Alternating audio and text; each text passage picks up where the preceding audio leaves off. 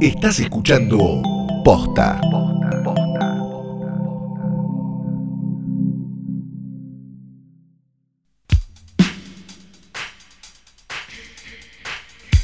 Buenas noches, buenas tardes, buenos días, o lo que sea que coincida con el momento en el que le diste play a esto que es un episodio nuevo de Hoy tras Noche Diario. Mi nombre es Fiorella Sargenti. Y el mío, Santiago Calori.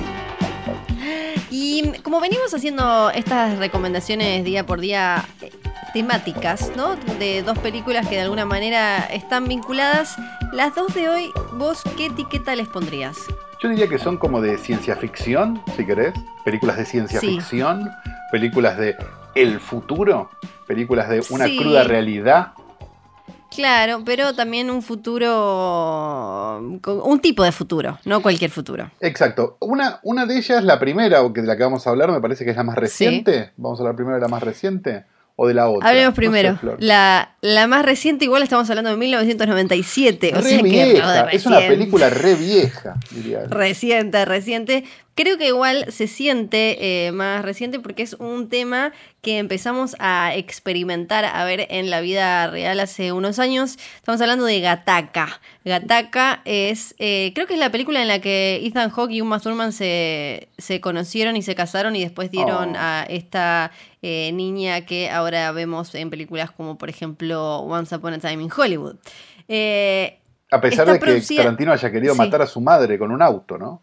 Sí, sí, lo hayan cancelado y descancelado, aunque ella no lo canceló, y todo eso. Sí, bueno, y así El- todo. El datito que me gusta sumar es que está producida por Danny DeVito.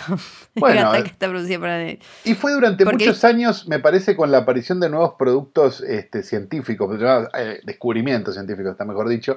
Este, Sí. Un montón de gente como decía, es como Gataca esto, ¿no? Era como, es más como el lugar común que la película, me parece, ya a esta altura. Sí.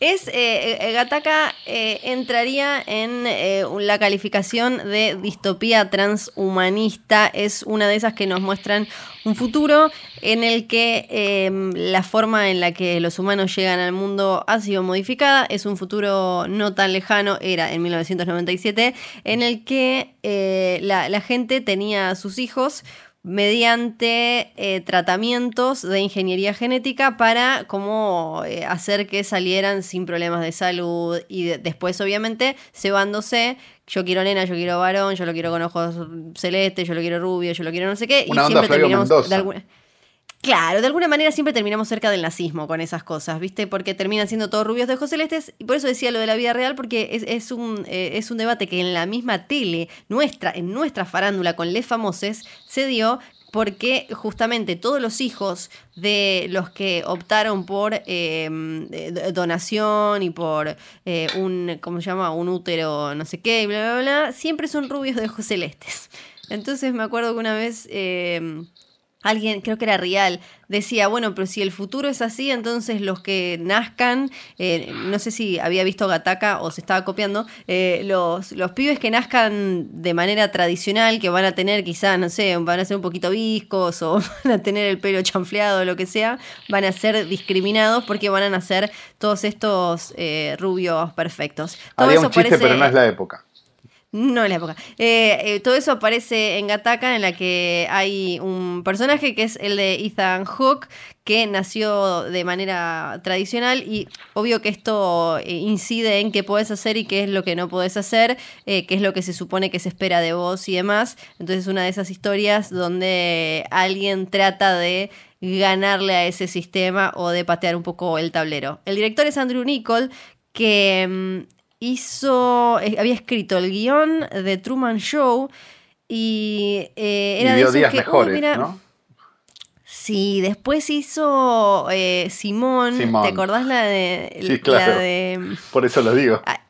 Al, Al Pacino con una inteligencia artificial tiene ahí un temita con eso. Eh, hizo también eh, In Time, que era esa con Amanda Seyfried y Justin Timberlake, que tenían. eh, la, la gente dejaba de envejecer a los 25 y había como un relojito. Y después hizo la, la de Host, la mala, no Ay, la de Host Dios. coreana, Sí. que era la adaptación de el otro libro de la, eh, de la escritora de Crepúsculo. Bueno, no hace falta que vean nada de eso, Gataka sí, creo que se sostiene y, y también me parece que es eh, atractivo verla hoy en, en una época en la que de alguna manera está sucediendo algo parecido. Sí, muy de acuerdo. Y una película en la que, la segunda película de la que vamos a hablar es una película del año 1962, dirigida por un actor, en realidad, que era Ray Milan. Eh, los que peinen canas quizás lo conozcan a Ray Milan, los que no, probablemente no, pero era un actor de, de estos así que estaban en todos lados, en la televisión y en un pero montón de lugares. además eh, tiene una carrera de décadas y décadas. Yo no me acordaba que dirigía. No, es, pero es creo- una de las pocas películas que dirigió, de hecho. Eh, Ah, ok, ok. Y, cuando la ves medio que decís, bueno, entiendo por qué no dirigió tantas, ¿no? Pero la verdad que es una película muy simpática donde está él mismo, Ray Milan, este, Jim Hagen y Frankie Avalon, que aquellos que no lo conozcan, Frankie Avalon junto con una actriz que se llamaba Annette Funicello, fueron un poco lo- lo- los dos principales caras adolescentes, si se quiere, de un movimiento de películas que eran las películas de playa, las, las Beach Party Movies, que fue algo que sucedió a fines de los 60, donde un montón de gente bailaba y cantaba en la playa en películas muy coloridas. Eh, no les estoy pidiendo que vean todo eso, lo que les estoy diciendo es que Pánico en el Año Cero es una película de una familia, padre, madre, hijos, adolescentes. Eh, Frankie Avalon ya tenía como 30, ¿no? Estaba haciendo de adolescente, es medio como un Jordi, el niño polla. Este, que eh, se van a un, cam- a un picnic y de repente, ¡pum!, cae una bomba atómica.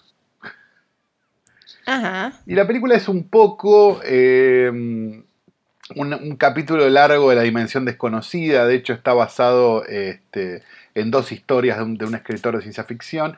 Y es un poco una película de supervivencia que si la miras con buenos ojos es bastante inteligente y que si la miras con los ojos de reírte un poco de la película también te vas a divertir porque hay cosas ridículas como explotó la bomba atómica y van con el auto con las ventanillas abiertas. Digo, hay como esas cosas que también la convierten en una película muy simpática de ver. Este, no ve porque no entra dentro del, del canon por, por edad, pero sí de estas de ciencia ficción muy graciosas. Así que si tienen ganas de ver algo totalmente demente, Pánico en el año cero está de hecho en bastante buena calidad. Yo la había visto por única vez en, en 16 en una función de trasnoche hace 25 años y ahora la, la volví a ver en, en, en 1080 y todo y está bien, es simpática, es muy muy simpática. Y cosas sobre Rey Milan. Una es que me acuerdo, una vez tuve que escribir sobre el hombre con, rayos X en los ojos, que él protagoniza, eh, una de Corman, Sí. eh, cuando ya estaba más grandecito, eh, que me acuerdo que eh, Pipo Chipolati, eh, Calamaro, Charlie García, no sé cuántos de todos esos de esa época, habían armado en un momento la Rey Milan una Band. banda llegaron. Eh, exacto, llegaron a Sí. presentarse en Badía y compañía como con la Rey Milan Band, que de paso sirve para recomendar, eh, si, si no bien no se van, como hablamos recién, no se van a ver todas las películas de su currículum, que son un montón. Ajá. El chabón se ganó el Oscar por The Los Weekend, eh, el chabón aparece en Love Story, eh, el chabón eh, protagoniza El hombre con rayos X en los ojos, que es, eh, es de Corman, así que por lo menos siempre... El entierro prematuro también, que creo que era de Corman, si Sí. no me equivoco, es de las de, sí, es de las de, de las- sí, claro.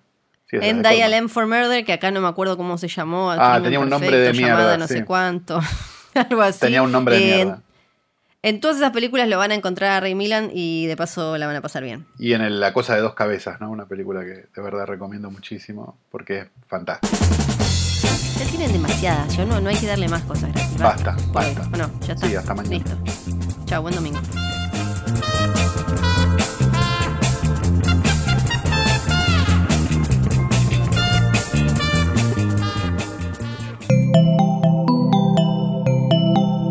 Estás escuchando Posta.